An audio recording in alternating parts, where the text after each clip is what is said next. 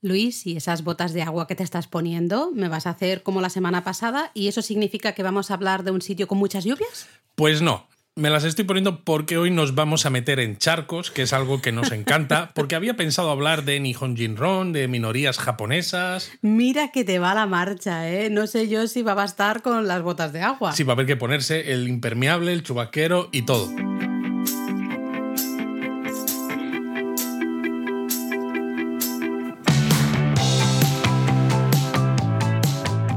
Bienvenidos a Japonesamente. Un podcast sobre cultura japonesa de Lexus producido por Japonismos. Bueno, charcos no, océanos, diría yo, ¿eh?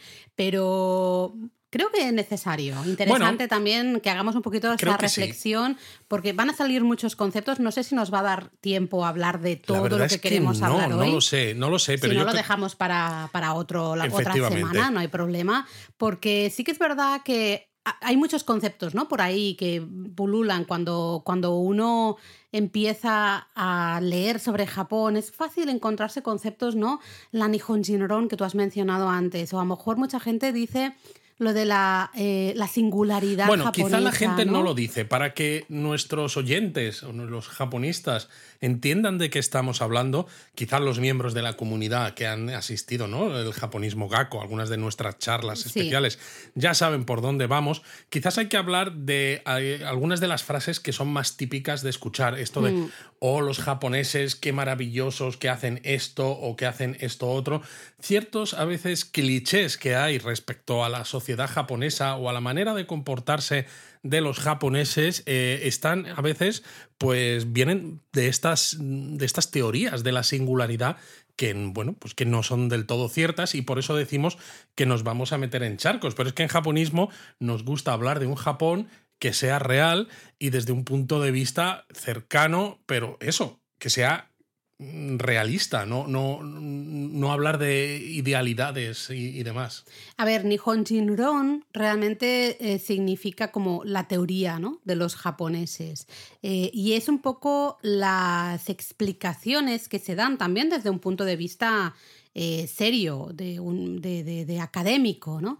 De lo que decía yo antes, ¿no? La, tú también lo has mencionado, la singularidad japonesa. Esto lo que nos poco- demuestra, por cierto, es que la academia, ¿no? Es decir, lo- los estudiosos de algo, porque sean académicos y tengan libros con muchas referencias, no significa que todo lo que hagan sea válido. Bueno, yo porque siempre he marinera con que-. Eh, yo siempre dicho que en la academia todo vale, mientras tú lo, lo referencies bien, lo eh, expliques bien, hagas un buen análisis de tu teoría, sea la teoría A o sea la teoría B, todo vale, ¿no? Al final todo es, todo es, es válido. Pero claro, esto de Nihon Jinron, ahora lo explicamos un poco con un poco más de calma, pero se basa un poco en eso, en analizar la identidad japonesa, pero siempre desde el punto de vista de que los japoneses y su lengua, ¿no? pero especialmente la, la cultura japonesa, la identidad japonesa, los japoneses son diferentes al resto del mundo. Claro, pero diferentes desde un punto de vista que puede sonar un poco a veces nacionalista. Porque Absolutamente. la lengua japonesa es diferente a otras, pues evidentemente. Pero la- el problema que tienen este tipo de teorías es cuando piensas que lo diferente que es esa lengua hace que tú seas mejor. Que eso ya es un poco. Bueno, al final todas estas cosas siempre se usan eh, o se, se pueden usar como herramienta nacionalista, ¿no? Eh, hay quien dirá que no, que la Nihon Jinron lo que busca es explicar los rasgos un poco distintivos del, del pueblo japonés, ¿no? Eh, lo que pasa es que, y esta es mi opinión personal, a mí me da la sensación de que en muchos casos la Nihon Jinron es estudio, ¿no? Un poco de lo que hace a los japoneses japoneses, vamos a decirlo de una manera un poco más aséptica así, eh, se usa en, muchas, en muchos casos para diferenciar los japoneses del resto, ¿no? Y de ahí que también queramos hablar hoy de esas minorías eh, que encontramos en Japón, no solo étnicas, también va a ser eso muy interesante, ¿no? Y en cómo se colocan los japoneses con ese resto, ¿no? Y con lo que tú decías, que se usa a veces para decir nosotros somos mejores, ¿no? Es verdad nos, nos que ya hemos en hablado- un, sí. en un peldaño superior. Totalmente. Es verdad que ya hemos hablado en otros episodios del podcast, ¿no? Cuando hablábamos de cocina japonesa, por ejemplo, y demás, que existen muchos términos y existe un marco mental muy que está muy presente en Japón en el que se posicionan elementos que se consideran puramente japoneses y se contraponen a elementos foráneos, ajenos, porque parece que a veces en Japón no se es capaz de valorar algo si no se contrapone a algo de fuera. Y es muy curioso esto, porque toda la cultura japonesa surge de grandes influencias, de grandes mezclas. Eh, es evidente, la, gran, la propia escritura japonesa viene del chino, muchísimas eh, festividades, muchísimas tradiciones han ido adaptándose evidentemente al estilo japonés, pero surgen eh, de, China. El budismo claramente entra a China. La arquitectura budista va a ser al final muy influida por las técnicas arquitectónicas que vienen de China. Me refiero Luego hay un montón de cosas más, ¿eh? pero me refiero, es un pueblo que realmente ha recibido muchísimas influencias y a pesar de ello eh, quiere como mantener esa diferencia entre lo nuestro y lo del resto, ¿no? Es, es bastante curioso esto. La Nihon Jinron, realmente, bueno, para ponernos en contexto, recordemos, periodo Meiji, ¿no? Es ese momento en que Japón se tiene que poner las pilas para ponerse un poco al mismo nivel de las potencias occidentales, tanto en tecnología, academia, de todo, ¿no? Sabemos que es un momento en que son muchos los... Burocracia, educación, organización gubernamental, organización de la sociedad, todo, ¿no?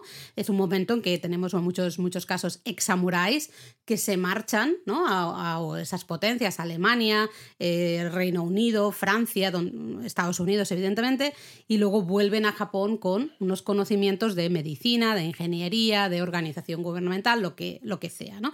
Entonces es un momento importante porque, claro, eh, se, reciben, hay muchas influencias occidentales. Y claro, es un momento importante porque al principio cuando se ve lo que ha ocurrido y se ve que Japón está muy por debajo de esas potencias occidentales y se ve cómo esas potencias occidentales han dominado a China, que ha sido el gran culturizador de la mm. zona de, Asia Oriental hasta el momento, eh, los japoneses ven esto y dicen, nosotros no queremos tener nada que ver con China y además si hemos estado, si estamos tan abajo es por culpa de nuestro pasado feudal. Entonces, en un principio surgen unas, un movimiento llamado Kokugaku, que significaría estudios del país que se centra en destacar las diferencias entre chinos y japoneses y aquí ya ponen de manifiesto la superioridad de la cultura japonesa sobre la China, porque es eso, son conscientes de que China ha sido el gran culturizador, pero dicen, madre mía, cómo está China, ¿no? Las guerras del opio, por ejemplo, eh, el cómo deponen al emperador eh, y demás. Y dices, nosotros no queremos pasar por ahí. Entonces, eh, Japón es muy superior a China, ¿no? Es un primer, es un primer punto.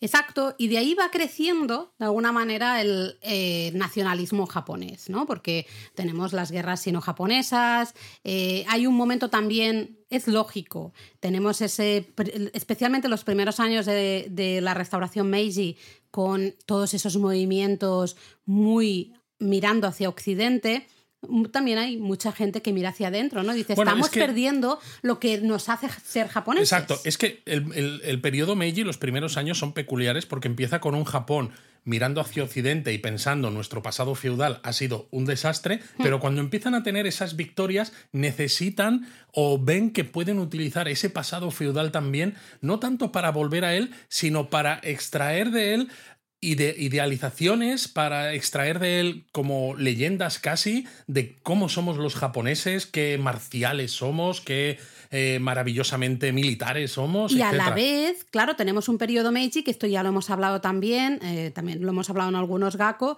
que es un momento en el que se intenta unificar la cultura, la lengua tenemos, pues, por ejemplo, grandes mm, movimientos en zonas como Hokkaido o en las islas de Okinawa, en las que se obliga, y creo que es la palabra perfecta, a eh, eh, esos japoneses que viven en esas zonas a hablar japonés, el japonés estándar, ¿no? El japonés que se considera, bueno, se, elige el japonés de Tokio como japonés estándar. Se aniquilan muchísimas lenguas y muchos rasgos culturales que no entran dentro de ese eh, esa imagen de lo que es Japón, ¿no? Lo que se decide que es Japón. Entonces ya vemos como una dualidad, ¿no? Ahí en este periodo de, por un lado, eh, nos tenemos que poner las pilas de ser muy occidentales o fijarnos mucho en todo lo que nos ofrece eh, Occidente. Ah, Pero a la vez es un momento de gran construcción. Eso es, nacional. nacional y de gran construcción de mitos mm. que realmente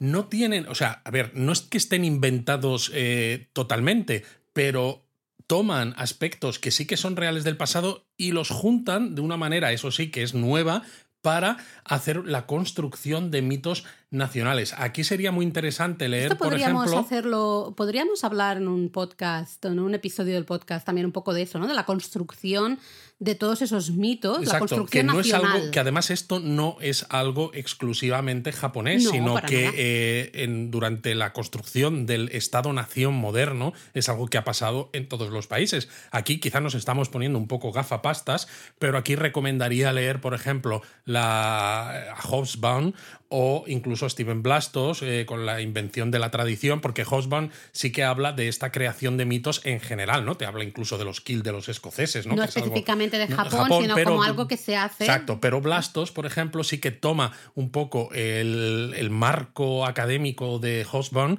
y habla específicamente de la invención de la tradición en Japón, ¿no? Cosas como el sumo, como el hogar japonés, cosas que, hoy en día consideramos que son japoneses de, estas cosas que la gente dice, oh, cultura milenaria, y resulta que no es tan milenaria. Sí, absoluto. Yo creo que esto lo podríamos dejar para, porque si no nos vamos a liar, vamos a estar tres horas aquí hablando. Lo podemos aparcar para otro episodio, pero me parece Para meternos en más charcos, dices. Más charcos, ya que, ya que vamos aquí con el chubasquero, las botas de agua y todo, pues ya para adentro.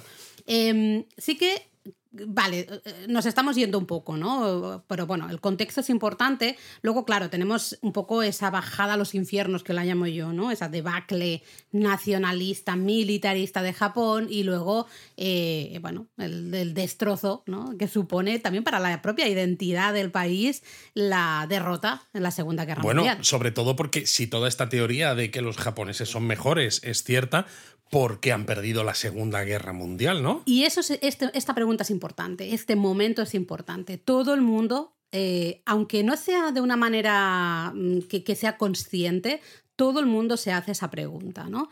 ¿Qué pasa? ¿Por qué eh, hemos perdido? Y entonces, ¿cuál es un poco la respuesta que más o menos se encuentran?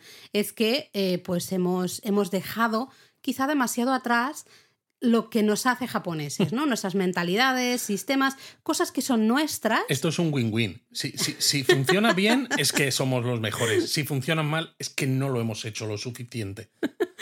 Eh, y claro, luego tenemos, es que es muy curioso, porque claro, hemos hablado también muchas veces, después de la, de la Segunda Guerra Mundial, años de recuperación, y luego ya en los años, la segunda mitad de los años 50, años 60, tenemos ese gran milagro económico japonés, ¿no? ese, hay una recuperación, un crecimiento económico de Japón, se puso como tercera potencia económica mundial, me refiero y a pesar de eso, o gracias a eso, no lo sé, de nuevo también, ¿no? Es un poco... Vuelve a surgir otra vez con fuerza. Es un poco contradictorio. Lo que pasa que eh, a partir de la década de los 60 y este crecimiento tan impresionante de Japón, que se coloca como segunda potencia mundial, hoy en día es la tercera, ¿no? Porque se ha colado China por ahí, pero bueno, sigue estando arriba. Ya no solo que Japón siga o vuelva otra vez a impulsar la Nihon Jinron, sino que además desde fuera, quizás un proceso de orientalismo moderno, mm desde fuera empiezan a surgir un montón de libros académicos que intentan explicar, ¿no? Pues Zen y el arte de no sé qué, o los samuráis de la empresa, o cosas así. Hay un montón de libros que intentan explicar el éxito corporativo de Japón y por qué Occidente tiene que fijarse en cómo hacen negocios los japoneses. Claro, hasta que Japón se pega el castañazo cuando explota la burbuja inmobiliaria, ¿no? comienzos de los 90, y, entonces es todo al revés. Y entonces ¿eh? es otra vez todo al revés. El sistema arcaico, el sistema corporativo arcaico japonés. Pues, ¿Qué debemos aprender del fracaso del sistema corporativo japonés? ¿no? Y el caso siempre, pero también es eso, es muy orientalista porque es siempre ver a Japón hmm. como el otro. Pero básicamente eh, e, es ¿no? en este contexto que surge esta Nihon Jinron, ¿no? el, buscar eh, aquello que es inherentemente único de Japón, excepcional de Japón. Esto es algo que nosotros, eh, yo creo que todos, cuando uno estudia un país y más un país, una cultura tan lejana como la japonesa, yo creo que todos podemos caer en ello, ¿no? En, en el decir, eh, ah, mira el concepto de no sé qué, por ejemplo, el concepto de senpai kohai, ¿no? O el concepto de uchi soto, eh, ciertas cosas y decimos, ah, esto es típicamente japonés, pero siempre luego hay que hacer, echarla un poco dar un pasito atrás, ¿no? Y decir, vamos a ver, en Japón les han puesto nombres justamente gracias a estas teorías Nihon Jinron, ¿no? Pero también... Pero no es específico no, japonés. Pero a veces nosotros lo decimos, que a los japoneses les gusta mucho poner nombres a muchas de estas cosas, y es verdad. Pero también hay que tener en cuenta que el idioma japonés es lo que decimos, sí que es diferente. No es diferente en el sentido de que sean mejores o no, pero la manera en la que se construyen las palabras y las frases es diferente. Entonces, algo que esto lo vemos también actualmente, ¿no? Con toda esta gente que utiliza una palabra japonesa y te hace un libro entero de, eso, o te pone una descripción de esa frase. El arte de decir adiós. Mierdas de estas, ¿no? Mierdas de estas. Entonces, eh, claro, se construye de forma diferente, porque al final un senpai kohai, tú cuando llegas a una empresa, pues tú eres nuevo y tienes a alguien que tiene más experiencia, pues ya está, ahí tienes el senpai kohai, ¿no? aprendizaje. Pues habrá algunas cosas que son específicas o son más más típicas o más populares o están más ancladas, ¿no? Eh, pero el concepto en sí, pues no deja de ser Uchisoto, pues los míos y los que no conozco. Al final no hay mucho más, ¿no? Eh, me refiero siempre que hay que cuando estamos estudiando, ¿no? Una cultura siempre hay que dar un pasito atrás. Bueno, es que es, muy porque... tentador porque resulta muy fácil, entre comillas, acercarse al estudio de la cultura y la sociedad japonesa, porque con tantos conceptos que además parecen muy ajenos a lo que nosotros conocemos. Bueno, son muy exóticos. Son muy exóticos, lees cinco o seis cosas y dices, jolines, lo que sé de cultura japonesa y qué diferentes son, cuando realmente tienes que dar un paso más allá y profundizar en ver si eso primero aplica a toda la sociedad japonesa y en todos los casos. Y luego, si no, te aplica a ti también, porque si lo miras, es que también te aplica a ti. Ahí vamos, porque ya nos hemos metido en un charco, nos vamos a meter en otro, que es el del concepto de la homogeneidad japonesa. Bueno, ¿cuántas veces has escuchado, ahora esto de decir o leído en Twitter un montón de... Es que los japoneses son muy homogéneos. Eh, la sociedad homogénea japonesa. Eh, esto es algo bueno, es, una de las patas de la Nihon evidentemente. Que por cierto, antes de seguir con la homogeneidad, por si alguno tiene dudas, hay que decir que académicamente todas estas teorías de la Nihon Jinron han quedado eh, desbancadas, o sea, se sabe que eh, está probado, ¿no? Que no tienen ningún ningún sustento, pero a alguna gente todavía le gusta seguir tomándolas en pie. Se siguen usando porque también, y, especialmente desde fuera, eh, nos estamos liando, pero venden mucho. Es que venden mucho. Esto es algo que yo he hablado muchísimo, especialmente por Twitter, ciertos sectores, vende muchísimo. Eh, Pero por eso, porque suena exótico, porque suena diferente.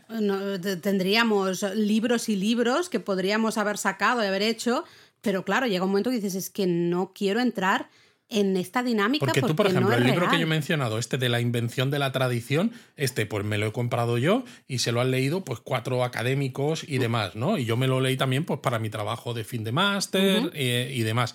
Pero sin embargo, estos otros libros sobre temas Nihon Jinron, sobre que si el Uchi, el Soto, el Amae, ¿no? Esta dependencia emocional o el, lo que tú dices, ¿no? Eh, Sayonara, el arte de. Bueno, este me lo he inventado, evidentemente, pero podría ser. Pero hay muchos así. Eh, estos, sin embargo, se venden como rosquillas, no solo entre los japoneses, porque les gusta pensar que son especiales. Eso es, lo compran, compran esa, ese concepto, compran el concepto de que nosotros somos diferentes al resto del mundo.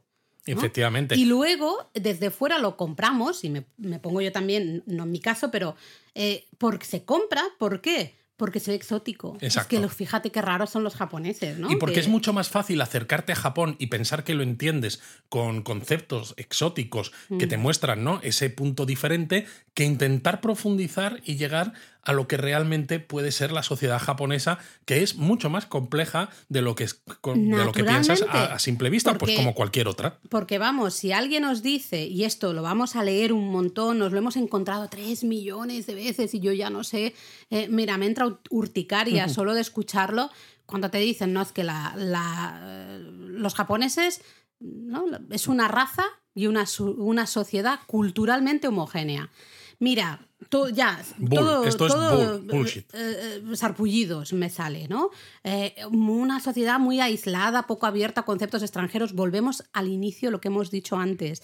Primero es una sociedad, una cultura que tiene, se basa, ¿no? Muchas de sus patas se basan en eh, justamente cosas que han venido de fuera, especialmente de China, que era, como tú has y de dicho, China el gran a culturizador. través de la península A través de la coreana, península con coreana. lo cual la propia península coreana también ha metido su, su influencia. Es que dices tela Y marinera. claro, a la mínima que te pones a mirar un poco Japón, ¿no? y a cosas que hemos dicho ahora, de eh, similitudes, por ejemplo, entre los coreanos y los japoneses. Habrá diferencias, por supuestísimo, similitudes. Pero luego, lo que hemos mencionado antes, ¿qué pasa con los pueblos de Hokkaido, los Ainu? ¿Qué pasa con los pueblos de la actual Okinawa, que son los Ryukyuanos o Ryukyuenses? No sé ya cómo sería. Exacto, de las en islas español. Rikyu. Eh, se- hay una negación a, a nivel general de la existencia de minorías y de otros grupos, ya no solo étnicos, porque ahora veremos, eh, ¿no? De, de- que, que no, básicamente es no, no,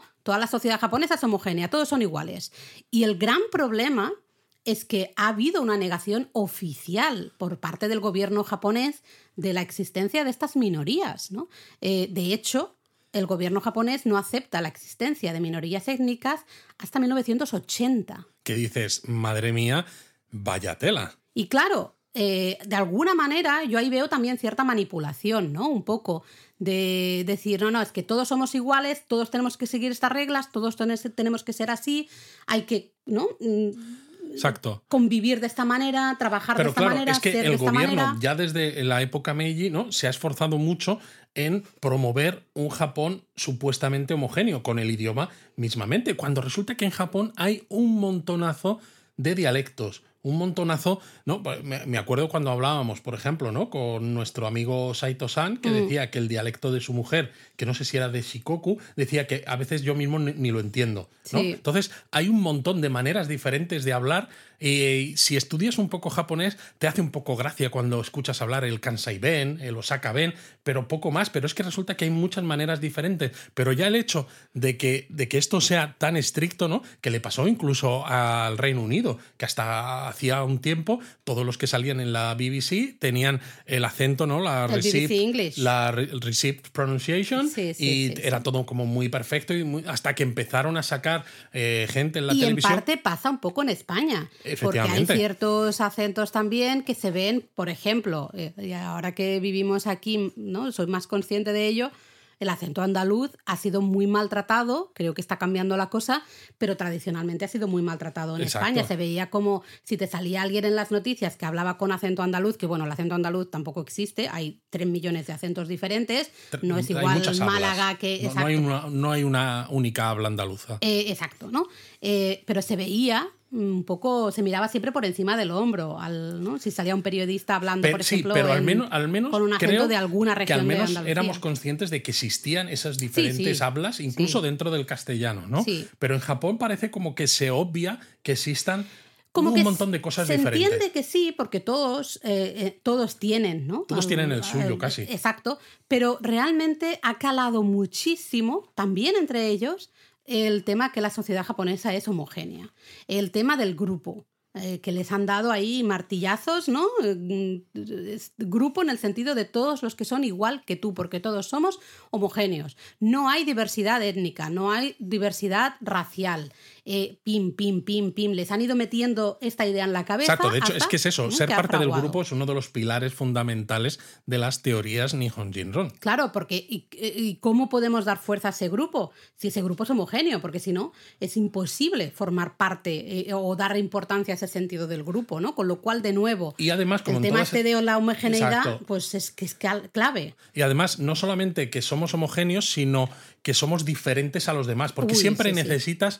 ¿No? Eh, tener algo contra lo que enfrentarte, ¿no? No Mm. un enfrentamiento a veces ni militar ni demás, pero decir, es que tenemos esta serie de características y no las tienen los demás, ¿no? Por eso eh, sa- sabemos cómo somos los japoneses, a veces incluso en contraposición a cómo son los de fuera. Sí, normalmente es, es la manera, ¿no? Lo que resulta más fácil. A ver, es verdad que Japón no tiene la misma diversidad cultural y especialmente la misma diversidad étnica que, por ejemplo, Reino Unido, que esto nosotros lo hemos vivido de cerca, o Estados Unidos, ¿no? Por ejemplo. También por las propias leyes de inmigración que han aceptado comparado con otros países del mismo nivel económico y cultural, una cantidad menor de inmigrantes, que precisamente ahora mismo es un problema para Japón. Absolutamente, absolutamente. O sea, el contexto ahí es, es importante, pero es verdad.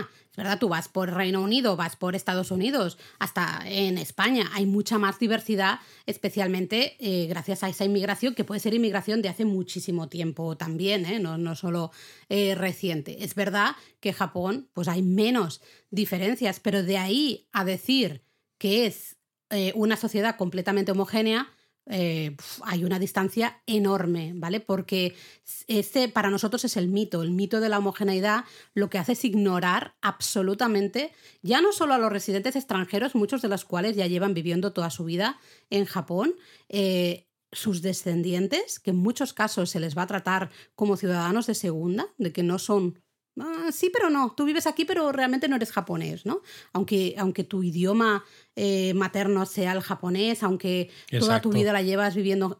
Ya te miran como, ¿no? Diferente. Es ignorar todas las minorías étnicas, todas las minorías culturales. Es ignorar absolutamente a una parte importante de su población. Eh, es inaceptable, sinceramente es inaceptable. La sociedad japonesa no es homogénea. Y esto sí que lo digo en negrita, en mayúscula, subrayado y en todo lo que quieras. Bueno, es que en Japón eh, se encuentran varias minorías que luchan por sus derechos, por no ser discriminadas frente a ese concepto del japonés puro. Al japonés de verdad. El japonés de verdad, ¿no? Por ejemplo, por volumen, la primera minoría no es una minoría étnica, es una minoría cultural, que son los burakumin. Los burakumin son descendientes de la casta de los marginados Eta y Hinin del periodo Edo. Ahora hablamos de ellos. Los porque subhumanos. Tiene tela. Tiene tela, exacto. Eh, luego tenemos, claro, las minorías étnicas, por ejemplo, de los Ainu o de los Ryukyuanos, ¿no? Justamente que se incorporaron a, ese, esa construcción de nación, ¿no? Ese Japón moderno eh, con la restauración Meiji, con el fin del periodo que es curioso, porque en muchos países europeos ¿no? que han empezado, eh, empezaron a hacer un proceso de descolonización y demás, relativamente en algunos casos más reciente que en otros, pero Japón casi, digamos, eh, ha sido un poco al revés, porque lo que son las islas Rikyu y lo que es Hokkaido se integró en el Estado-nación japonés, pues eso, a finales del siglo XIX, no hace tanto. Y también está una parte importante de la población que son esos descendientes de coreanos y de chinos que llegan a Japón pues justamente por esos movimientos ¿no? del imperialismo japonés Exacto, no llegan a Japón porque digas, siglo XX. oh, es que están cerca y hay similitudes eh, culturales y entonces tienes inmigración coreana y china. No, es que Japón invadió Corea, es que Japón invadió Manchuria. Entonces eh, invadió Taiwán. Y claro, pues mucha gente se fue obligada a irse a Japón. Exacto, y sus descendientes todavía hoy tienen la etiqueta de descendiente de coreano o descendiente de chino. No son vistos como japoneses, ¿no? Que eso, bueno, ahora lo hablamos, pero a mí es que me enciende bastante, creo que se me empieza a notar. Y luego también podríamos hablar de una minoría étnica que bastante importante, eh, que serían los Nikkei, ¿no? Los latinoamericanos descendientes de japoneses, esos japoneses que se fueron, ¿no? Especialmente a Brasil, por ejemplo, a ciertos países. Sí, a Chile. A Chile, a varios países de, América Latina. A Perú. Exacto, como a los, la década de los 80, ¿no? Que había, había como mucho negocio por explotar. Exacto, hubo una cierta diáspora, entre comillas, y entonces, claro, esos eh, chavales nacieron ya en estos países, entonces son japoneses de segunda generación o, bien son brasileños, peruanos X de primera, ¿no? Pero en muchos casos han vuelto a Japón. Bueno, han sido llamados, en muchos casos a Japón le interesaba llamarles a trabajar, especialmente en fábricas, cuando hubo necesidad, ¿no? De Mano de obra de baja relativamente Relativamente barato. Eso es, por ejemplo, en toda la zona del lago Biwa hay una gran población de brasileños, creo que es, toda la zona de Nagoya también. Eh, por esa zona ves carteles en portugués en las estaciones. Sí, sí. Bueno, Entonces, portugués eh, brasileño. pero claro, cuando a Japón le ha dejado de interesarle tener a estos trabajadores, ha hecho todo lo posible también para decir, oye, volveros a vuestro país de origen, ¿no? Bueno, pero... Es que vaya tela. Es que me, me, me entiendo un poco, ¿no? ¿No? Pero Yo creo que, que, este podcast igual la, embajada no lo va a compartir mucho, ¿eh? pues a mí me parece muy interesante porque eh, evidentemente aquí estamos hablando de Japón. Si nos pusiéramos a hablar de España o nos pudiéramos hablar de otro país, todos los países tienen cosas buenas y tienen cosas malas. Lo importante es no pensar que Japón es el país perfecto y que no, uy, no. Y sobre todo que es el país, que es un país único, ¿no? Y que lo que son los japoneses es que son diferentes al resto de la humanidad. Siempre hemos dicho, Japón no, los japoneses no son raros, ¿no? Simplemente tienen una cultura que ha seguido un desarrollo diferente, pero son tan, bueno, no son tan diferentes. Son tan buenos o tan malos como el resto, ¿no? Tendrán sus, tienen sus cosas buenas y tienen sus cosas a mejorar, digamos. ¿no? Pero bueno, hablemos de los burakumin, ¿no? vamos a hablar un poco de estos grupos que hemos dicho. Sí, tú has dicho justamente, ¿no? Minoría cultural, no étnica, esto es súper son japoneses De, pura cepa, Exactamente. en este caso. Eh, étnicamente son japoneses, pero como tú has dicho, son descendientes de ese grupo de gente que hacía trabajos impuros. ¿no? Es decir, trabajos relacionados con el cuero, por ejemplo, carnicería. O sea, es una discriminación ancestral que no tiene su origen en la etnia, sino en la ocupación. Y lo curioso es que se haya, se haya permitido seguir haciendo esta discriminación cuando esta gente hacía trabajos que estaban mal vistos, pero es que alguien tenía que hacerlos, ¿no? Que, mm. eso es muy gracioso, porque si no los hacían esta gente, ¿quién se dedicaba, por ejemplo, a vender carne, ¿no? ¿Quién se dedicaba a hacer, eh, hacer cuero para, pues, para vestir o para las armaduras para Yo esto estaba Es que me hace mucha gracia, es como, sí, sí, tú tienes que hacerlo, nos viene muy bien que lo hagas, pero luego te vas a quedar ahí viviendo en, en un cuchitril y, encima te vamos a discriminar. Para entendernos, el buraku, burakumin, es una palabra compuesta de dos términos. Tenemos buraku, que es el barrio, básicamente el gueto, en el que viven estos, eh, estos descendientes de los Seta y los, especialmente los Seta, ¿no? los Hinin. Em, ya en el periodo Edo, esto, esta casta vivía apartada del resto de castas, ¿no? Porque claro, como eran impuros, tenían esos trabajos impuros, pues los teníamos apartados en esos, esos guetos. el problema es que en el Japón actual sigue habiendo barrios que la gente sabe que son barrios de gente de estas ocupaciones y como hasta hace relativamente poco se podía consultar el registro familiar cuando tú pedías un trabajo o incluso cuando tú dices, eh, oh, he conocido a una persona y me voy a casar con, con ella, ¿no? Pues la familia lo que, lo que hacía es que consultaba este registro familiar y si veía que el novio, ¿no? Por ejemplo, o al revés, la novia, que tenía descendientes, eh, o ascendientes, perdón, eh, eh, Burakumín, pues decían, pues no, no, no, no vamos adelante con el matrimonio o no te contratamos porque no queremos a alguien impuro. Sí que es verdad que no recuerdo la fecha ahora mismo, creo que eran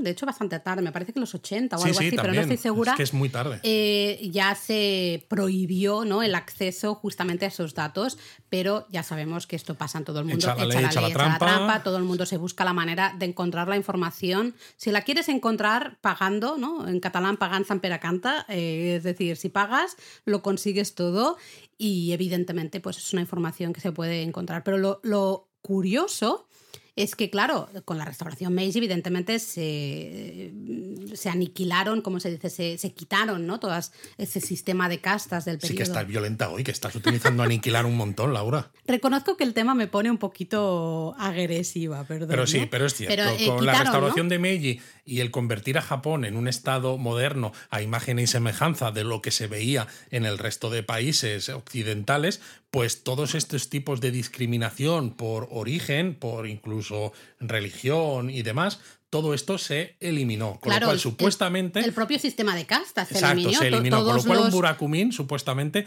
tenía los mismos derechos que cualquier otro japonés, porque básicamente era igual de japonés que los demás. ¿Qué pasa? Que les tenemos viviendo los, en los barrios, en los buraku. ¿no? Hemos dicho buraku, son estos barrios, estos guetos, min es persona. Es decir, burakumin básicamente es la persona del buraku, la persona del gueto. ¿no? Pero el problema es que eh, tal como funcionaba la sociedad, era muy difícil salir del gueto. Entonces, si tú nacías en el gueto, eh, morías en el gueto, no te quedaba más remedio que casarte con alguien del gueto, con lo cual tus hijos seguían estando en el gueto.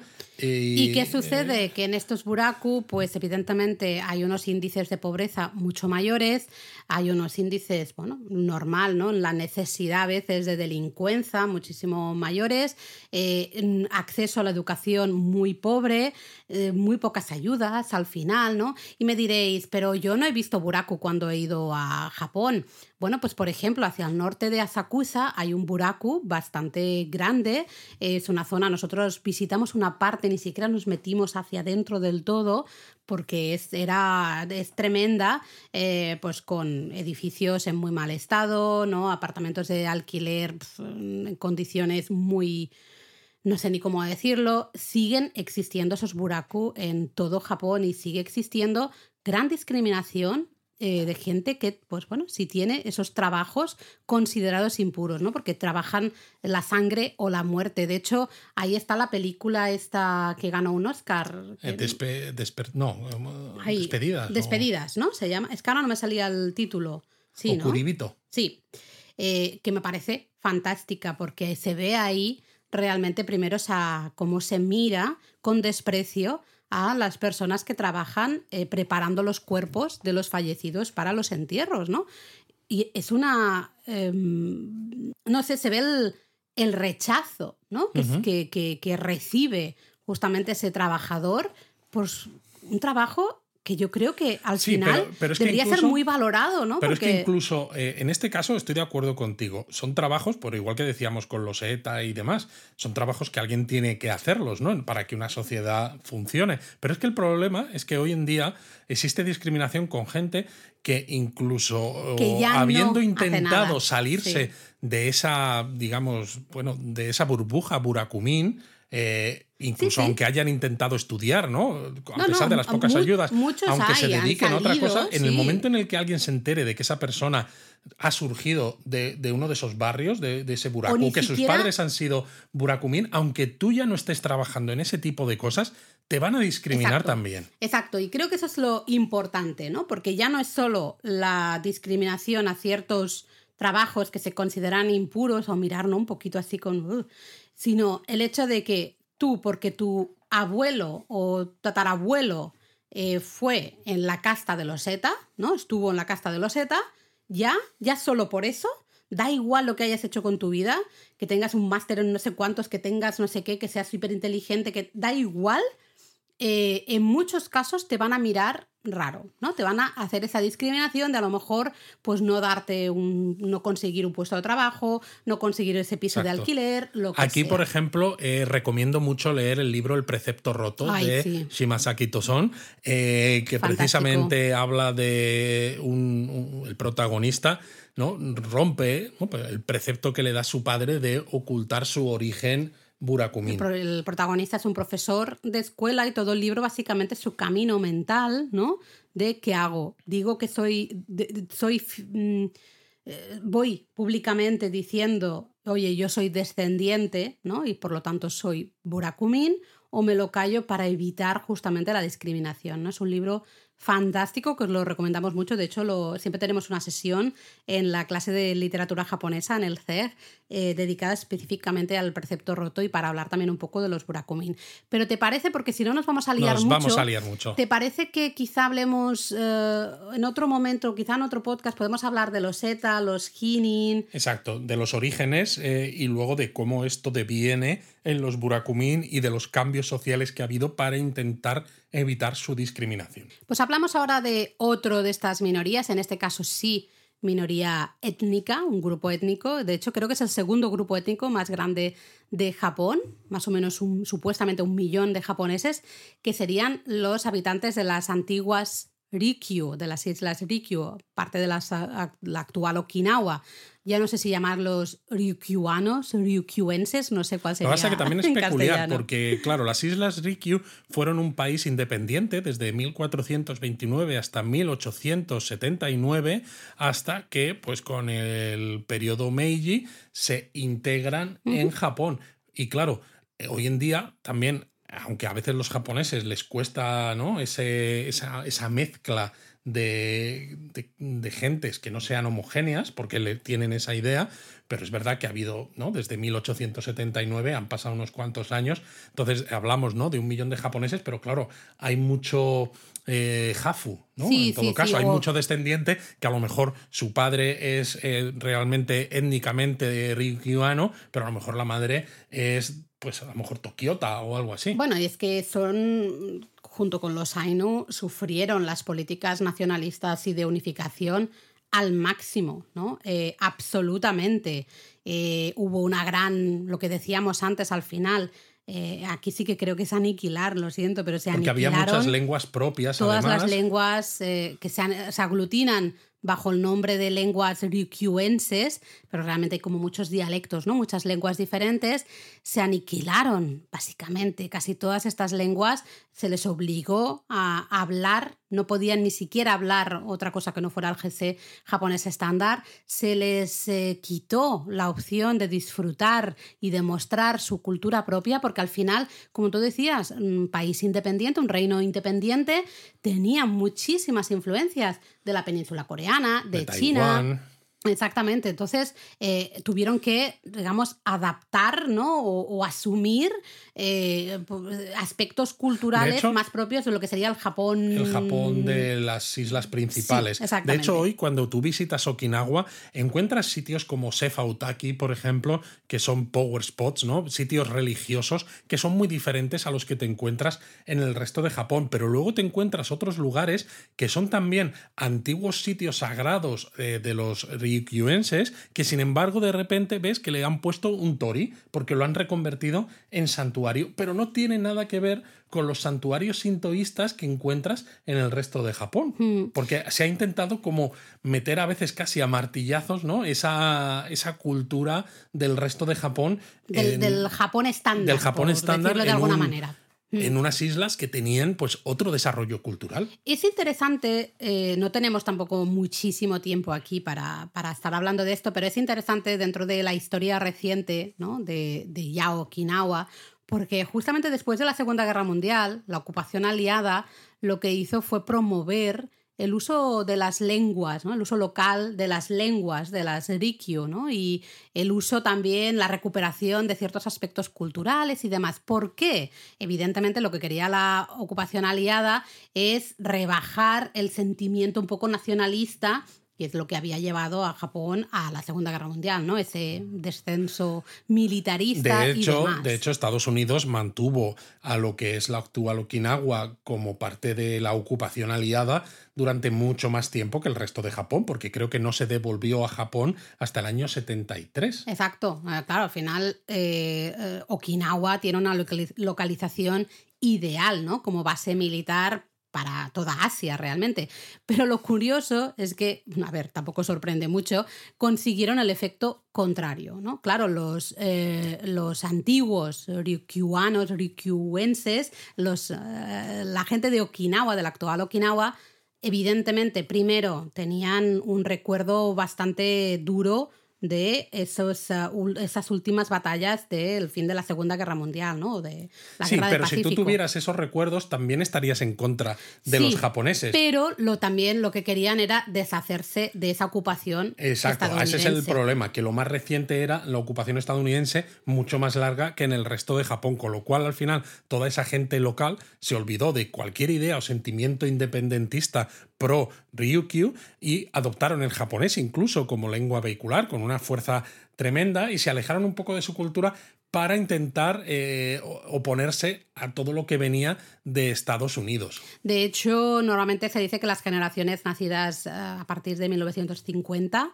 eh, son prácticamente monolingües y en la gran mayoría de casos desconocen de primera mano las lenguas de sus ancestros. Sí, es una pena, aunque también en tiempos recientes ha habido otra vez un cambio diferente. Quizá a partir de los años 90 hubo, se puso de moda Okinawa.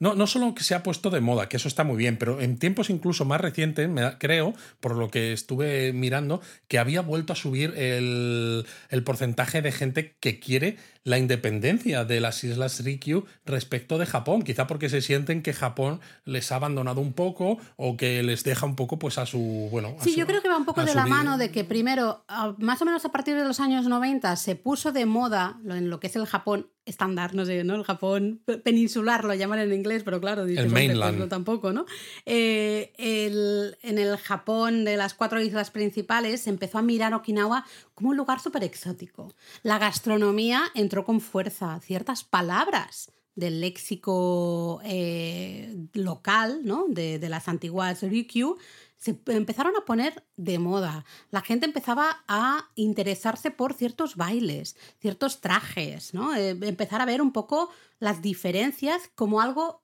positivo, como algo bonito. Y a partir de ahí, yo creo que los propios jóvenes de Okinawa fueron eh, también un poco hablando con sus abuelos en muchos casos, ¿no? Fueron descubriendo parte de su historia que a lo mejor hasta ese momento no le habían prestado demasiada atención, ¿no? Empezaron a recuperar pues un poco el estudio de algunas lenguas, muchísimas se han perdido, ¿eh? Pero empezaron a recuperar algunas de sus lenguas o empezaron a recuperar algunas expresiones que se empiezan a usar ya de manera habitual, ¿no? Hay ciertas expresiones que son muy típicas cuando visitas Okinawa y son, no son japonés estándar, sino son de alguna de las hablas de las Rikyu, ¿no? Y de ahí yo creo justamente va apareciendo, que estoy muy de acuerdo, este sentimiento eh, independentista en, en las Rikyu en la actualidad. Pero si seguimos con las Rikyu no nos queda tiempo nada más y nos quedan todavía hablar de algunas otras minorías. Por ejemplo, el pueblo Ainu, la tercera gran minoría de Japón. En este caso también es ¿eh? minoría étnica que tiene un origen desconocido y son los antiguos, los habitantes, los aborígenes de lo que hoy es la isla de Hokkaido, ¿no? Parece ser que eran un pueblo cazador de origen caucásico eh, y no solo se encontraban en Hokkaido, sino también en la mitad noreste de la isla de Honshu. ¿no? sí, la zona un poco más hacia el norte, Tohoku, ¿no? La actual Exacto, bueno, se les llamaban los Emishi, ¿no? Mm. Entonces, que no sé si creo que salen eh, incluso en La Princesa Mononoke. Diría que sí, que, que son los bárbaros peludos. Fíjate si ¿eh? eran bárbaros peludos que en la época feudal de Japón, ¿no? Estamos hablando del periodo Edo, con Tokugawa y Ieyasu, cuando a veces a alguno que se, o incluso mucho más tarde todavía, cuando querían deportar a alguien que se había rebelado o que, se, ¿no? que había luchado contra el clan Tokugawa, lo deportaban a Tohoku, con los Emishi, porque no era Japón realmente, estaba como perdido de la mano de los Kamisama. De hecho, estos Emishi lucharon por sus tierras eh, absolutamente y mm, tanto Tohoku, ¿no? esa zona de Tohoku y especialmente Hokkaido fueron de las últimas regiones a anexionarse a lo que sería el Japón actual. ¿no? Eh, habría, podríamos hablar mucho también del tema de los, de los Ainu. Mm, al ser colonizados o al ser anexionados a Japón, ¿no? Eh, todos estos, los Ainos acabaron un poco relegados, confinados de alguna manera en la isla de Hokkaido y ahí sufrieron y siguen sufriendo realmente una fuerte discriminación. Bueno, claro, es que el gobierno japonés se apropió unilateralmente de tierras y recursos naturales que eran de ellos, eh, agricultura forzada en ciertas tierras, prohibición de usar su lengua propia, de, eh, de vivir su propia cultura, etc. Y hicieron además que los Ainu pues fueran desapareciendo, porque además, claro, ningún Ainu eh, iba a tener relaciones con un japonés puro, ¿no? Porque los japoneses no lo aceptaban. Entonces los Ainu se quedaban cada vez más eh, en, su propio, en su propia burbuja, no tenían eh, posibilidades de trabajar en nada, les habían quitado las tierras, educación cero, con lo cual, eh, ¿qué pasó? Pues aumento del alcoholismo entre los hombres Ainu, aumento del suicidio entre los Ainu, hasta el punto de que cada vez hay menos Ainu. De hecho, Carlos Rubio llama a esto ¿no? el suicidio cultural ¿no? de, de los Ainu. Y es, al final, el gobierno promueve, bueno, promueve no, obliga, lo siento, pero es que es obliga, ¿no? Un cambio de, vida, un cambio de estilo y como tú dices, esto lleva al pueblo Ainu al borde de la extinción. Eh, cifras oficiales dicen 25.000 Ainu. Que solo. es poquísimo. Cifras no oficiales dicen 200.000, pero sucede un poco como lo que hablábamos con los habitantes de las antiguas Rikyu. Al final el mestizaje ¿no? hace que sea muy complicado mm, determinar en cifras exactas cuántos Ainu eh, quedan. Sí que es un problemón, eh, esto lo hemos hablado también creo en un GACO, lo estuvimos hablando bastante, eh, el efecto que tuvo ¿no? la restauración de Meiji en la vida de los Ainu. Tú lo decías, alcoholismo, suicidios, es llevar a un pueblo al borde de, su, de la extinción. Es que la lengua de los Ainu estuvo a punto de desaparecer eh, y se mantuvo de la mano de canciones y cuentos. Canciones y puentes, sí, exacto, leyendas. Tradición oral, sobre todo, ¿no? Y junto con música y danzas indígenas se ha vuelto a poner un poco de moda, eh, aunque en algunos casos parece más un reclamo turístico que otra cosa. Y si ya decíamos que con los Burakumin Japón eh, había ido muy tarde para intentar evitar las discriminaciones, con lo de los Ainu es totalmente de vergüenza. Y bueno, bueno. a nosotros nos encanta Japón, por eso hacemos japonismo. Eh, pero alguna gente a lo mejor nos puede criticar, oh, es que decís cosas malas. Es que, a ver, no se puede hablar de otra manera, porque si os decimos que hasta 1997 el gobierno japonés no reconoció la importancia cultural de la minoría Ainu, que es cuando se firma la ley para la promoción cultural de los Ainu, es que se, les tiene que caer la cara de vergüenza. Que fíjate, 1997 es el momento en que el gobierno dice eh, vamos a promover la investigación del pueblo, ¿no? el conocimiento del pueblo Ainu, vamos a intentar revitalizar la lengua y la cultura ainu, porque claro, nos la hemos cargado absolutamente. Eh, vamos a permitir, eso es súper importante, el activismo ainu, que estos pueblos eh, se junten y trabajen juntos para recuperar eh, sus, bueno, sus tradiciones culturales, sus tradiciones lingüísticas. ¿no? 1997 es que es hiper reciente realmente, ¿no? Entonces es tremendísimo. Pero nos queda un poquito por hablar, porque claro, hemos hablado de los uh, hemos hablado de los Ainu, dos minorías étnicas, hemos hablado de los Burakumin, una minoría cultural y no étnica, pero hemos dicho antes que también están los residentes extranjeros en Japón, como también minorías eh, muy importantes Efectivamente. en el Japón actual. Y especialmente hemos hablado de eh, esos, eh, esos... Coreanos, chinos, descendientes de ciudadanos llegados a Japón no de una manera natural como los que llegan hoy en día, ¿no? Porque estás buscando trabajo y dices, ah, bueno, pues mira, Japón es un país interesante para trabajar, sino por las ocupaciones militares de Taiwán y de Corea. Mm, eso es, ¿no? Y de hecho, los coreanos y los chinos son la primera y segunda minoría étnica de Japón. De la marinera, ¿eh? Ah, es impresionante. Luego hay otro problema que tiene Japón con los extranjeros o los descendientes de los extranjeros.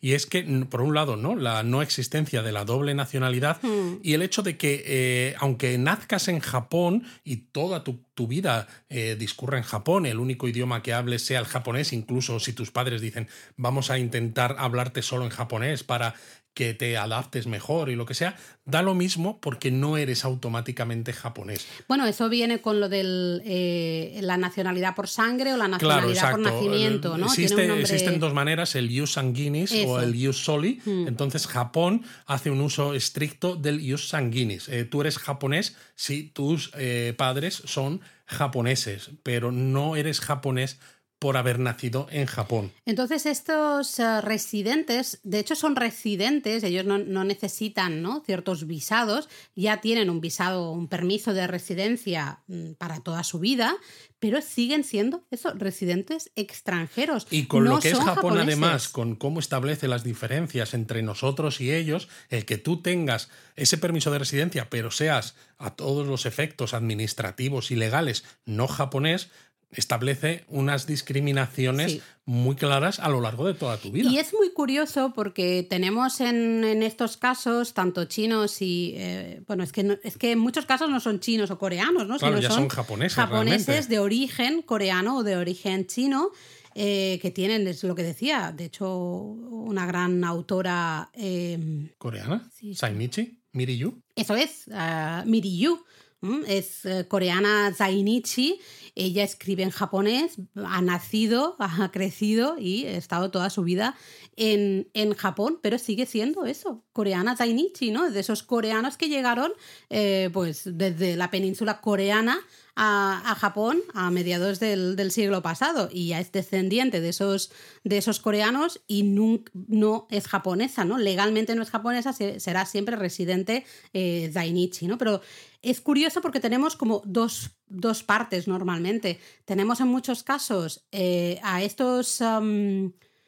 estos coreanos y chinos que lo que hacen es, en muchos casos, mantener sus culturas, sus lenguas, sus tradiciones, y entonces viven también en muchos casos un poco aparte de lo que sería la sociedad japonesa. Bueno, es que también la sociedad japonesa no les, no les da otra opción. Porque en otro caso tenemos a los que han decidido hasta cambiarse los apellidos, ponerse apellidos japoneses, ponerse nombres japoneses, para intentar evitar la discriminación, especialmente de sus hijos, ¿no? Nacen los hijos y dices, pues le voy a poner un nombre japonés, nos vamos a cambiar el apellido a un apellido japonés para que no haya, ¿no? Visualmente no haya traza de, de ese origen coreano o ese origen chino, pero sigue habiendo esa discriminación, con lo cual son personas que están perdiendo a veces sus tradiciones, ¿no? Ciertos aspectos culturales. En un intento de integrarse que tampoco les está saliendo bien. Ahí está. Entonces es eh, súper, súper complicado. Y luego están, pues esto, ¿no? Eh, dentro de estos extranjeros, los latinoamericanos descendientes de japoneses, que hablábamos antes, que llegan sobre todo a partir de la década de 1980, cuando mm. la economía japonesa va, pues como un tiro y hay muchísima fábrica, muchísima factoría y se piden trabajadores que quieran trabajos ¿no? de lo que llaman las tres Lo llamaron las tres Ks, ¿no? que viene del kitsui, que es como difícil, complicado, kitanai, que es sucio, y kiken, peligroso.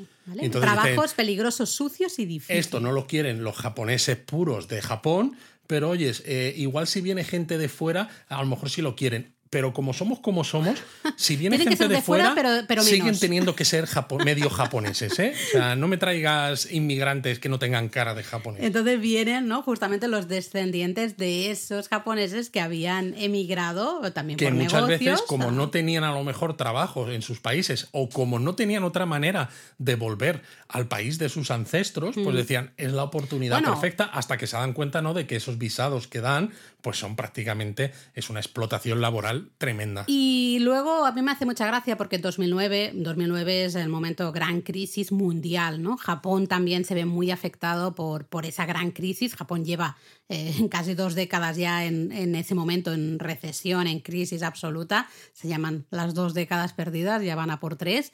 Eh, y, hay un, es un momento, y me río porque es que me hace mucha gracia, entre comillas, eh, porque hay una gran promoción para eh, que estos eh, estas personas que habían, ¿no? Estos uh, Nikkeis que habían llegado a Japón en la década de los 80 para hacer esos trabajos en las fábricas y tal, que claro, como hay una crisis, muchos se quedan desempleados, pues les, eh, les dan pequeñas ayuditas para que se marchen de Japón. Y les, se vuelvan a sus países de ciertas ayudas para comprar el vuelo y decir, ala, ah, chao, chao, adiós, ¿no? Ya, vuélvete a Perú, vuélvete a Brasil, que aquí en Japón nos, nos ya, Nos ha servido, pero ahora ya no nos sirves, así que adiós.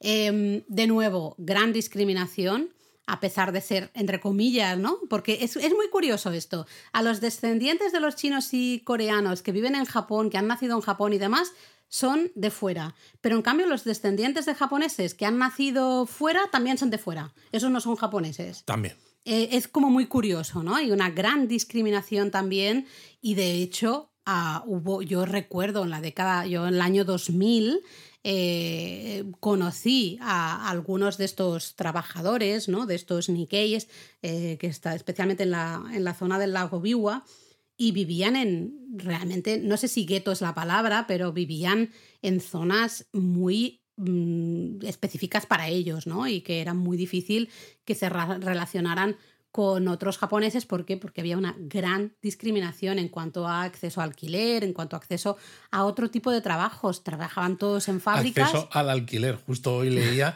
¿no? de un español que vive en Tokio que decía que se estaba encontrando que todos los pisos que le gustaban le decían que no lo alquilaban a extranjeros, cuando encima es ilegal. Pero es un poco como con lo de los burakumin, ¿no?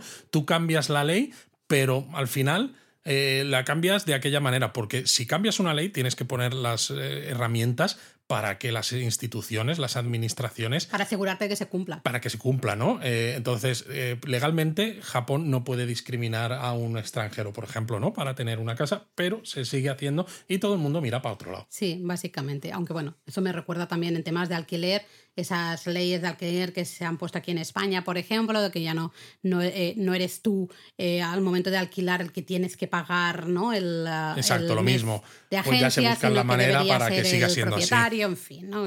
Echa la ley, echa la trampa, pasa en todas partes. Pero ya que hablamos de extranjeros, creo que podríamos hablar justamente de ese grupo de gaijin, gaikokujin, ¿no? Los extranjeros, todo ese montón de gente que eh, vive y trabaja en Japón, en muchos casos se han casado con japoneses y japonesas, eh, han formado sus familias o simplemente están trabajando ahí, a lo mejor llevan 10, 20, 30 años ya, media vida eh, viviendo en Japón y en muchos casos no se ven fuera Y a pesar de que Japón es muy estricto con la inmigración y con los visados de residencia, como cada vez hay más empresas internacionales tecnológicas y hay una carencia absoluta de mano de obra cualificada, Japón sí que da visados para trabajos de, de alta cualificación y claro, empresas como Google, Amazon, Microsoft, etcétera, pues están contratando gente que quiere irse a Japón. Japón todavía, en muchos casos, ¿no? Eh, la gente lo tiene como idealizado y dice, ah, pues yo me voy a Japón y trabajas allí y te puedes pasar un montón de años. Y claro, llega un momento, pues que a lo mejor o bien sigues dentro de tu círculo de gaijines, de eh, extranjeros, o bien conoces japoneses y lo que tú dices, pues puedes tener una pareja japonesa y acabas teniendo hijos, ¿no? Pues que son mestizos eh, y, todo lo demás. Y sin embargo, sigue siendo un gaijin. Sí, de hecho, vamos a la palabra gaijin. Eh, gaijin, realmente gai es fuera y jin persona. Con lo cual, gaijin, persona de fuera, que es el término más popular, el término políticamente, lingüísticamente correcto sería gaikokujin, Koku es país, con lo cual persona de un país de fuera, no de este país, pero ya eh, vemos ahí un, foco claro entre nosotros y esos, los de fuera, ¿eh? el gay, los de fuera.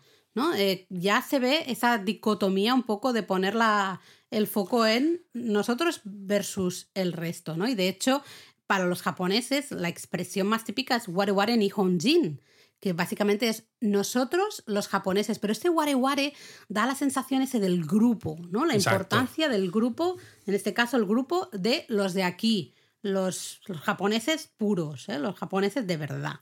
Sí, porque tú puedes pensar, y alguno, un japonista que nos esté escuchando dirá, bueno, pero en, castellano existe la palabra extranjero, pero tú cuando ves a alguien no dices, ah, eres extranjero, ¿no? Eh, y en todo caso te refieres o le preguntas, ¿no? De dónde viene, si piensas que puede tener un origen diferente y demás, pero hablas de cuáles son, pues, eh, su procedencia, ¿no? Ah, pues eres portugués, eres francés, ¿no? Eh, no, no, no, utilizas la palabra extranjero para hablar con alguien o para referirte a alguien, ah, eres extranjero. Es verdad que aquí en España, por ejemplo, hablo de España, todavía estamos aprendiendo también de esto, ¿no? Yo sigo algunas cuentas de personas de origen chino, personas de, bueno, origen africano, vete tú a saber, ¿no? Me refiero personas de tez negra que eh, sí que hablan mucho de que la gente, ¿no? Les preguntamos de dónde eres. Y eh, pues yo de Madrid. He, crecido y o sea, he nacido, crecido y vivido en Madrid. Soy de Madrid. Y entonces muchas veces hay gente que le dice, no, pero realmente de dónde eres. Algo que a mí jamás se me ocurriría preguntar. En todo caso, a lo mejor me interesaría por oh, cuáles son tus orígenes o los orígenes de tu familia, pero es que yo tampoco lo preguntaría. Me esperaría que esa persona, en todo caso, me contara, porque sinceramente me da igual. Me da igual si eres blanco, negro, amarillo o verde. Si, somos un poco más amigos, sí que me interesa por saber tus, pues tus orígenes pero culturales. Igual que si una amiga mía es de su madre es de Huelva y mm, cuando iba a su casa, pues hacía unas comidas típicas de Huelva, pues me interesaba saber más de, ah, pues de Huelva, ¿y de dónde, qué pueblo eres? No sé qué, no sé cuántos. Pero si no, si simplemente no para un trato Pero me refiero que esto pues también, da igual. Es verdad que claro, nosotros como somos al final, ¿no? Eh, blancos, estándares. depende de para quién. Te vas a Estados Unidos y somos personas de color. Bueno, sí, es que esto es un lío, es un embolado tremendo, ¿no? Pero bueno, sí que es verdad que en Japón esto os habrá pasado a muchos, a mí me ha pasado muchas veces, eh, a veces vas andando por la calle y especialmente los niños pequeños se te quedan mirando con caras a veces de bobos. Sí, a mí me pasó en Kobe, diciendo, se nos quedó mirando un "Oh, chaval Gaijin". y me señaló con el dedo. Te Ah, Gaijin con el dedo. A veces te ponen el sufijo san para mostrarte que no te están, no es discriminatorio o no es negativo. Claro, pero ¿por qué me tienes gaijin. que llamar Gaijin-san? ¿Por qué me tienes que decir, ah, señor extranjero? Es como, o sea, ¿qué tiene que ver de dónde soy, no? Yo estoy ahí, pues me llamas, pues no sé, pues ya está. Me... Sí, pero a veces es como hablan de cierta Llámame persona. y cliente, dicen, en todo pues caso, el que es guiri, típico el japonés. guiri este, ¿no? Que estuvo aquí. Bueno, en fin.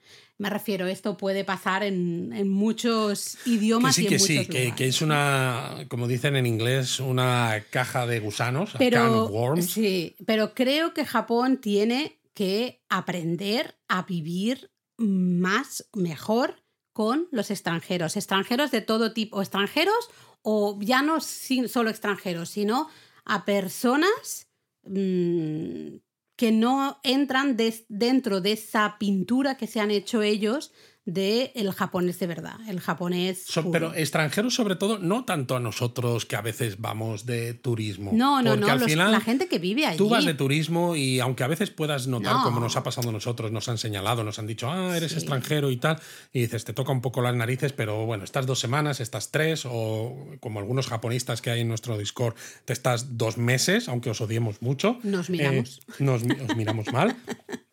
Pero sobre todo a los japoneses que residen allí desde hace años, eso, a los, a los extranjeros que residen allí desde hace años, tengan o no parejas japonesas o no, sino porque están viviendo claro allí, sí. están contribuyendo con sus impuestos al crecimiento del estado del bienestar japonés y sin embargo se les sigue viendo como gente de fuera, porque Y claro, viendo- tu cara siempre muestra que tú eres diferente, incluso aunque hables japonés, ¿no? Ellos mismos, estas teorías Nihon Jinron, eh, consideran que no lo vas a no vas a entenderlo igual que si Mm. hubieras nacido y lo hubieras aprendido desde niño y demás. Sí, que eso también me hace mucha gracia. A lo mejor podemos ya enlazar, ¿no? Justamente un poco con conclusiones de, de todo esto.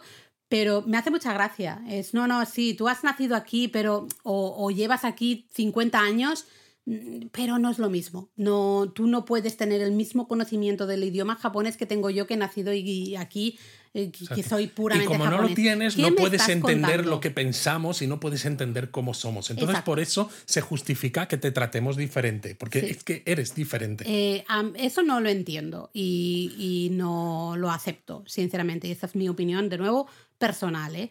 Eh, eh, para mí esto es discriminatorio, es eh, racista, llamémoslo como queramos, pero no debería ser aceptable. El hecho de que tú como extranjero no puedas acceder a ciertas casas de alquiler y que no pase nada y que eso se hable, eso sea ya no Vox Populi, sino es que en muchos casos está escrito, está publicado, que dice aquí no se permite el alquiler a Que extranjeros. es lo que flipas más, porque uno pensaría, vale, si estás haciendo algo que es ilegal, pero lo quieres hacer igualmente, al menos no dejas pruebas por escrito de la ilegalidad. Te Se buscas la pela, manera, ¿no? Les da lo mismo. Em. y esto al final hace también que extranjeros que viven en Japón desde hace tiempo, en lugar de protestar, como a lo mejor no tienen visados de residencia permanente todavía, sino que es por varios años, Mm. y esto, mucha gente no quiere levantar la voz. normal. Que es normal, sí, pero el problema Normal está entre en- comillas, porque al yo final que no levantes la voz tienes me que parece mirar por tu situación totalmente personal, me ¿no? parece bien el problema está cuando muchos de estos extranjeros o casados con japoneses o lo que sea que viven en Japón se dedican a hablar ¿no? Casi a poner en valor eh, lo que hacen los japoneses y todas esas tradiciones culturales. O sea, se vuelven unos nacionalistas culturales japoneses, que Mm. es lo que me flipa todavía más. Bueno, a veces es esto. Es- no lo critiques, lo entiendo, ¿no? Quieres mantener un perfil bajo para que no se te pueda señalar, porque tu situación puede ser, eh, bueno, un poco. Bueno, estás en una, Peliaguda. es- sí, estás en una situación complicada y al final cada uno tiene. Yo ahí no me voy a meter porque entiendo que es muy Sí, fácil no, hablar pero el hecho, el- fuera, el, ¿no? hecho de que tú perpetúes ciertos clichés y ciertas cosas que sabes que son incorrectas y que sabes que a ti te están afectando también, pero por un intento de eh, no, no sé cómo decirlo, de integrarte, cuando al final tampoco te van a integrar, tampoco van a dejar que te integres, ¿no? Y tú, sin embargo, estás eh, perpetuando eso. Es que no, no lo entiendo. A mí lo que me hace gracia es lo que decía antes, que eh, Japón necesita inmigración. Japón necesita mano de obra. Mm, tú lo has mencionado Cualificada y sin cualificar. Cualificada es que no y tiene. sin cualificar. eh, le falta gente, pero a, la a manos natalidad es muy baja, eh, la inmigración está hipercontrolada y como tú decías, especialmente tenemos inmigración altamente cualificada. Pero el problema luego- también está en que para la inmigración altamente cualificada, Japón puede ser interesante por el aspecto cultural, porque existen todos esos clichés, ¿no? Y porque, oh, Japón, qué diferente es, quiero ir a Japón, que en parte sí, y su comida, qué rica está, en parte sí, pero lleva muchos años con un nivel de sueldos que no crecen lo suficiente. Sí, Entonces, hay un sistema corporativo que, que tiene que implosionar Exacto. de alguna manera. Entonces, si tú, por ejemplo, eh, tienes formación en algún sector tecnológico que ahora mismo Japón necesita esa mano de obra, pues como el comer, tú te vas, por ejemplo, a Estados Unidos, que tiene sus problemas, o te vas a otros países, y los sueldos que puedes recibir por ese tipo de trabajos son mucho más altos que los que puedes recibir en Claro, Japón. pero aquí ya esto es muy personal, ¿no? Tú haces una lista de sí, opciones sí. y yo, por ejemplo, me dices Estados Unidos y sinceramente, de nuevo, es generalizar y es caer en cosas así, pero aquí cada uno tenemos nuestra manera un poco de pensar o, de, o lo- a lo que le damos importancia, ¿no? Y tú me dices Estados Unidos para irme a vivir, nosotros que tenemos un hijo que va al instituto No, no, está y me entran todos los males pensando, lo siento, en eh, pues las armas de fuego, eh, Sí, tiroteos. pero tú piensas que, a lo mejor has salido de la cambio, me- universidad, que, eres, que eres joven, que tienes esa formación específica y que te gustaría tener una experiencia internacional.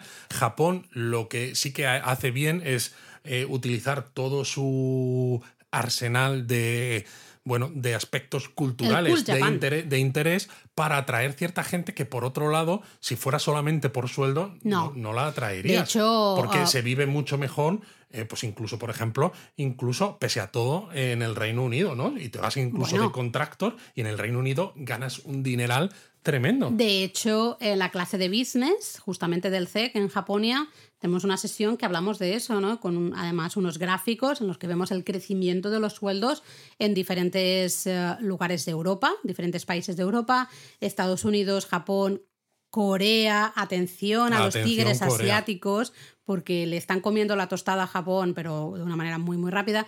Pero Luis, nos estamos liando. Nos estamos liando y encima de la Nihon. Jinron hemos contado relativamente poco, porque hemos empezado con ella, pero no nos hemos metido con muchos de esos conceptos que hay detrás de esta Nihon Jinron y que muchos de ellos incluso salían ya en el libro de Ruth Benedict, El crisantemo y la espada, que también, claro, es uno de los libros por- con los que la gente se ha acercado a la cultura japonesa porque es fácil de leer, son conceptos como muy concretos y quizás a lo mejor podríamos hacer un episodio, no hemos dicho, específico de los burakumin y esas castas de no humanos y demás en el periodo Edo, Sí. podríamos hacer otro más específico de la Nihon Jinron y de estos conceptos típicamente japoneses Vale. y no sé qué más, es que de aquí nos salen un montón de cosas. Hay un montón porque creo que llevamos hablando mucho rato, ¿no? Yo he Sí, llevamos ya- una hora y He diez perdido ya la cuenta, así. pero bueno, al final, eh, quizá el resumen un poco de Nihon Jinron es que surge, ¿no? De esas, bueno, necesidades, yo creo que surge un poco de la búsqueda, ¿no? De quién es la idea. Surge de la construcción del Estado-nación Sí, japonés pero en un la- momento en el que tienes muchas otras identidades y tú necesitas aglutinar Ahí las está. tuyas. Responder a la pregunta. ¿Quién soy? ¿Quién soy en el sentido de quién son los japoneses? ¿Quiénes somos los japoneses? Lo he dicho, lo, lo hemos hablado en otras circunstancias, ¿no? Al final, ese Japón Meiji lo que necesita es que un japonés de Hokkaido, aunque tenga más cerca Kamchatka, que está en Rusia, o un japonés de Okinawa, aunque tenga más cerca Taiwán, se sienta culturalmente más cercano a alguien de Tokio Ahí que a está. esa persona de Taiwán o que a esa persona de Rusia, ¿no? Sí, porque al final las fronteras son algo. Exacto. Y sobre todo teniendo en cuenta papel, que ¿eh? el Japón feudal, al final, la lealtad que podía haber era al dominio y al daimyo de ese, de ese, de ese, de ese dominio, Mm. no tanto a una identidad, a un emperador o a, a un- a una identidad común como japonés. ¿no? Entonces, es- esa necesidad de crear una identidad común y una culturalidad de japonés es lo que, lo que hace que surja todo esto. Exacto, y se usa realmente como herramienta nacionalista, ¿no? Para, y básicamente para afirmar lo que para nosotros es que son barbaridades. Eh, afirmar ese el mito de la homogeneidad japonesa, el mito de nuevo de la singularidad japonesa. No hemos hablado mucho de eso, nos quedamos sin tiempo, a lo mejor deberíamos hacer ahí otra reflexión en otro episodio. pero ¿no? Eh, los, es que los japoneses son así, eh, son muy diferentes, ¿no? son singulares, son muy diferentes al resto del mundo.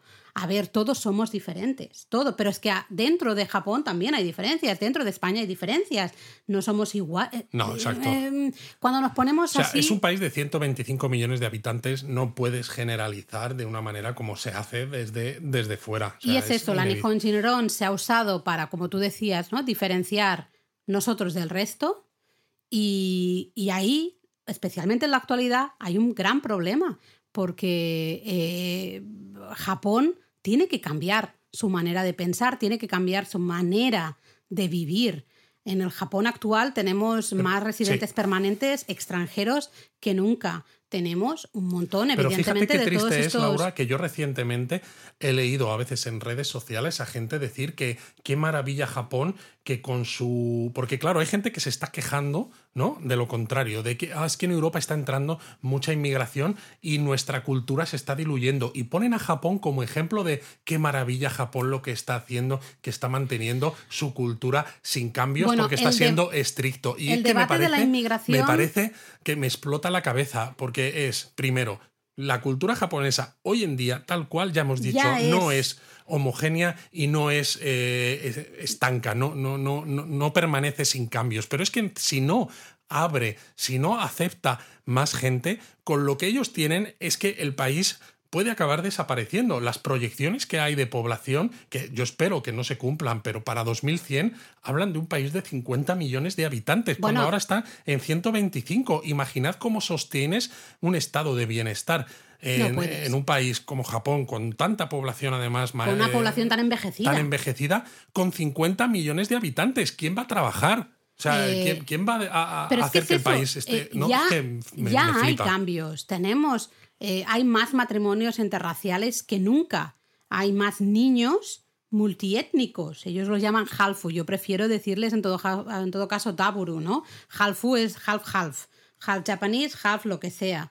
Mm, ¿Qué más da? O sea, no. Eh, doblemente, doblemente cultural. Exacto, no, es la mitad de uno y la mitad de otro, sino que tienes el doble de culturas, el doble de referencias culturales. Y creo que eh, estos niños pueden ser, son el futuro de Japón en el sentido que pueden ayudar a estos cambios, ¿no? A estos cambios de mentalidad de no, la sociedad japonesa no es homogénea y no. Y no pasa nada porque no lo sea, ni se pierde nada, porque es que, la sociedad japonesa nunca ha sido homogénea y siempre ha estado abierta a asumir eh, influencias culturales de fuera y a integrarlas dentro de las particularidades que sí que tiene cada lugar, ¿no? Entonces, ¿por qué no vas a seguir haciendo esto? ¿Por qué no vas a seguir integrando un montón de referencias eh, externas? Pues, pues, pues, claro. Hiper complicado eh, el debate también de la inmigración, pero eh, en el caso de Japón muy necesario. O sea, los datos son los que son.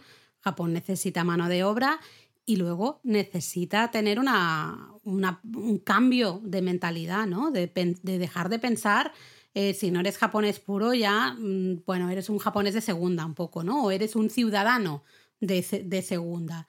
Eh, no, todo el mundo está, todos contribuyen, los Ainu contribuyen bastante, han aguantado.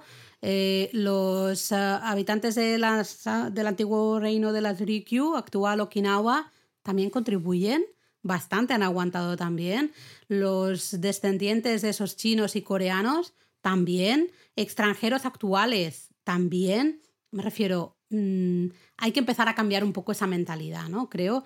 Dejamos atrás la idea de eh, somos una sociedad homogénea y empezamos a mirar el mundo un poco en una perspectiva un poquito más, no sé, amplia, ¿no? Un poquito más global.